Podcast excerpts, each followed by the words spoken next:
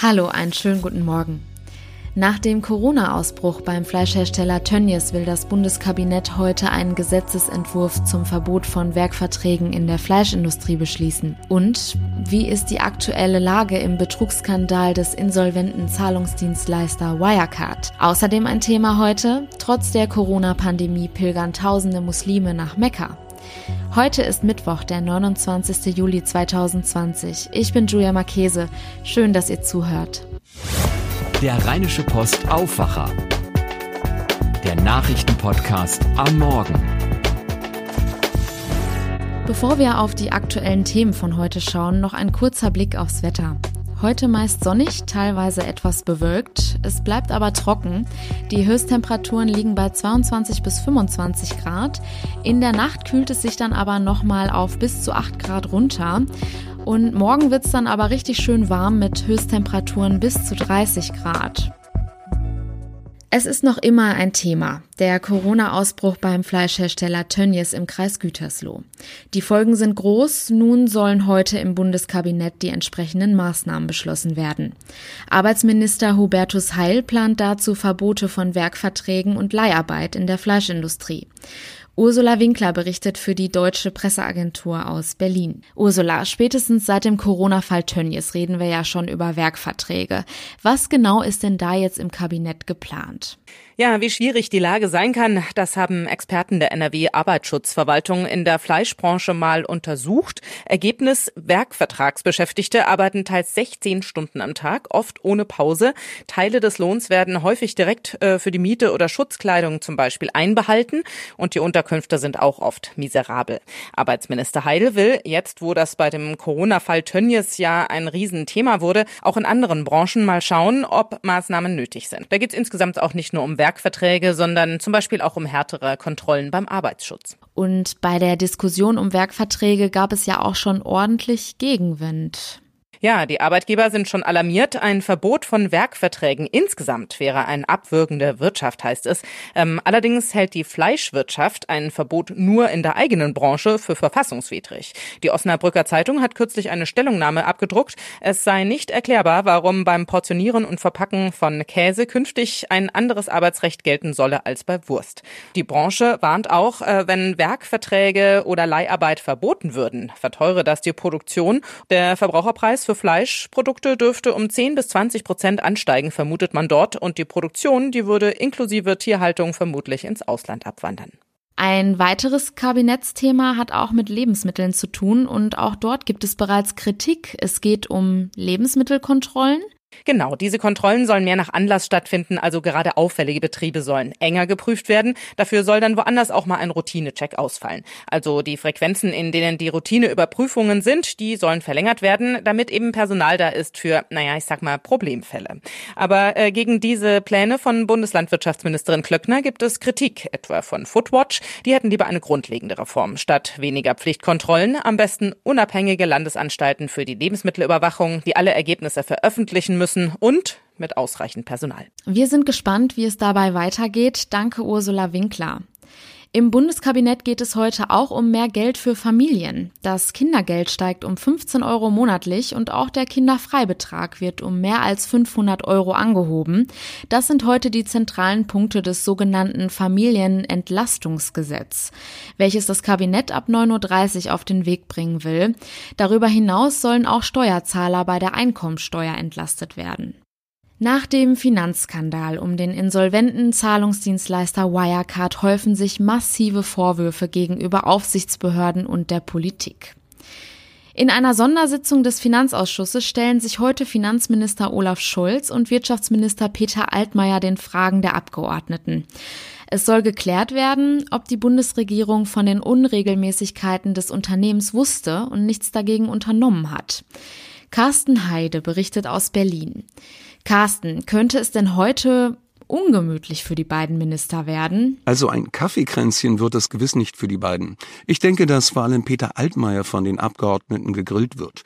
Die SPD hat sich zumindest auf ihn eingeschossen und fragt, warum nicht die Aufsicht der Wirtschaftsprüfer eingeschritten sei. Die liege immerhin beim Bundeswirtschaftsministerium.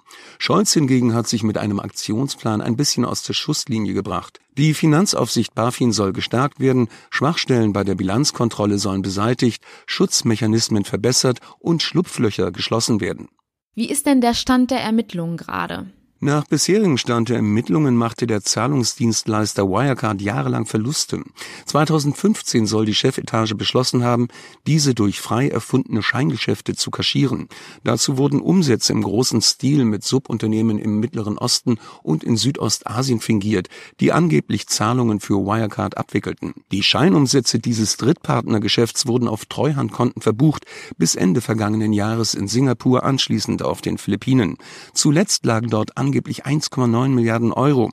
Doch existierten nach Angaben zweier philippinischer Banken weder die Gelder noch die Konten. Wie konnte es denn sein, dass es gar nicht aufgefallen ist? Ja, die mutmaßlichen Täter waren schon sehr gerissen. Mit immensem Aufwand, man könnte es auch kriminelle Energie nennen, haben sie eine komplexe Scheinwelt errichtet, um Kontrolleure zu täuschen. Mit einer Vielzahl von Tochterfirmen und angeblichen Geschäftspartnern bis hin zu fingierten Saldenbestätigungen für die Treuhandkonten. Lange war es allein die britische Financial Times, die über Ungereimtheiten bei Wirecard berichtete. Doch die große Mehrheit der Investoren, Analysten, Anleger, Aufseher und Medien vertraute auf die testierten Bilanzen. Mal wieder erweist sich, Vertrauen ist gut, Kontrolle ist besser. Das beweist das Beispiel allemal. Vielen Dank, Carsten Heide. Trotz der Corona-Pandemie beginnt heute die jährliche muslimische Pilgerschaft nach Mekka. Der sogenannte Hajj findet dieses Jahr aber in einer stark verkleinerten Version statt. Während des fünftägigen Ereignisses sollen Abstandsregeln und eine Maskenpflicht gelten. Einige Gläubige dürfen gar nicht erst anreisen, um eine Masseninfektion zu verhindern. Nahostkorrespondent Johannes Schmidt-Tegge berichtet für die Deutsche Presseagentur. Kann die Pilgerfahrt in Corona-Zeiten überhaupt stattfinden? Wenn man mal auf die letzten Jahre zurückblickt, hat man ja auch die Bilder vor Augen, wie voll das da eigentlich vor Ort ist. Ja, das ist richtig. Vergangenes Jahr nahmen fast 2,5 Millionen Menschen teil, darunter 1,8 Millionen aus dem Ausland.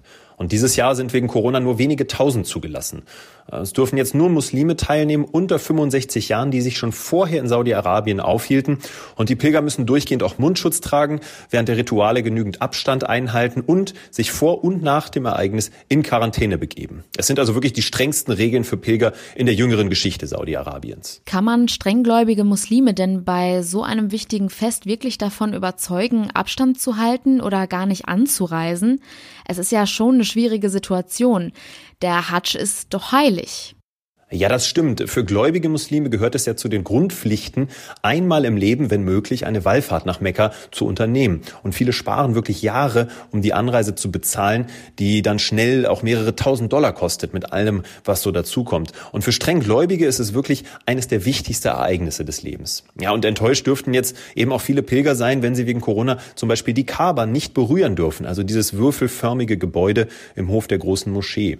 Aber Saudi-Arabien hat eben auch sehr viele Infektionen Infektionen gemeldet, sehr viele Corona-Fälle und die Menschen werden sich selbst ja auch schützen wollen und deshalb Regeln einhalten oder im schlimmsten Fall vielleicht auch ein Jahr abwarten. Warum hat Saudi-Arabien den Hadsch denn nicht ganz abgesagt? Ja, das wäre durchaus möglich gewesen. Und das war etwa im 19. Jahrhundert der Fall. Äh, da wurde der Hadsch wegen Cholera oder wegen der Pest abgesagt. Aber hinter der Wallfahrt steht neben der religiösen Bedeutung heute ja auch eine massive Industrie, die dem Königreich auch wichtige Einnahmen beschert, in Milliardenhöhe, muss man sagen.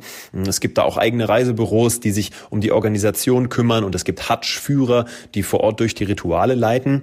Und äh, ja, wie in der Gastronomie vielleicht oder im Unterhaltungssektor äh, ist hier die Teilnehmerbegrenzung vielleicht auch so eine Art Mittelweg, um eben die Menschen einerseits ausreichend vor Corona zu schützen, aber gleichzeitig auch noch Einnahmen zu generieren und natürlich dieses sehr wichtige Ereignis für gläubige Muslime möglich zu machen. Man sieht, die Corona-Pandemie erfordert weiterhin strenge Maßnahmen in jeglichen Bereichen.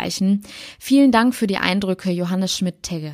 Und jetzt noch die aktuellen Meldungen zu Themen, die heute wichtig werden. Nach dem Hauseinsturz in der Luisenstraße in Düsseldorf ist ein Bauarbeiter tot aufgefunden worden. Die Suche nach dem zweiten Vermissten dauert noch an. Kinder und Jugendliche haben während des Corona-Lockdowns 75 Prozent mehr Zeit mit Spielen am Computer verbracht.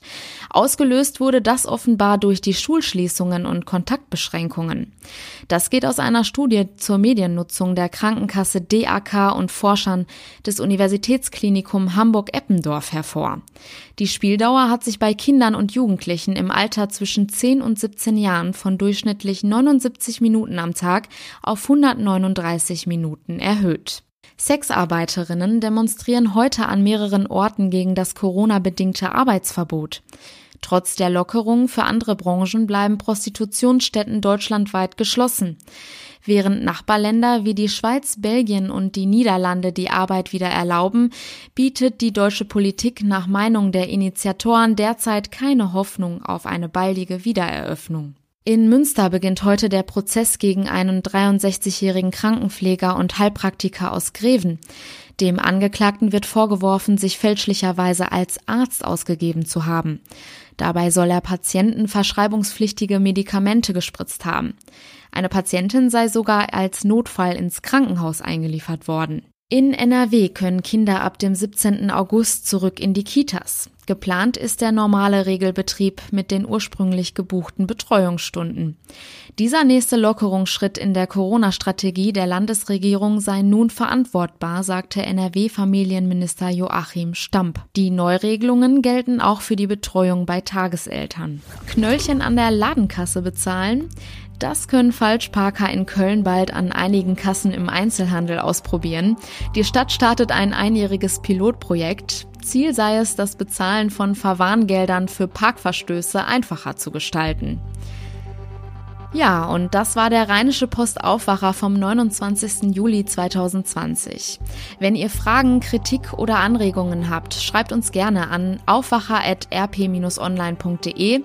Mein Name ist Julia Marchese. Habt einen schönen Mittwoch. Ciao. Mehr bei uns im Netz www.rp-online.de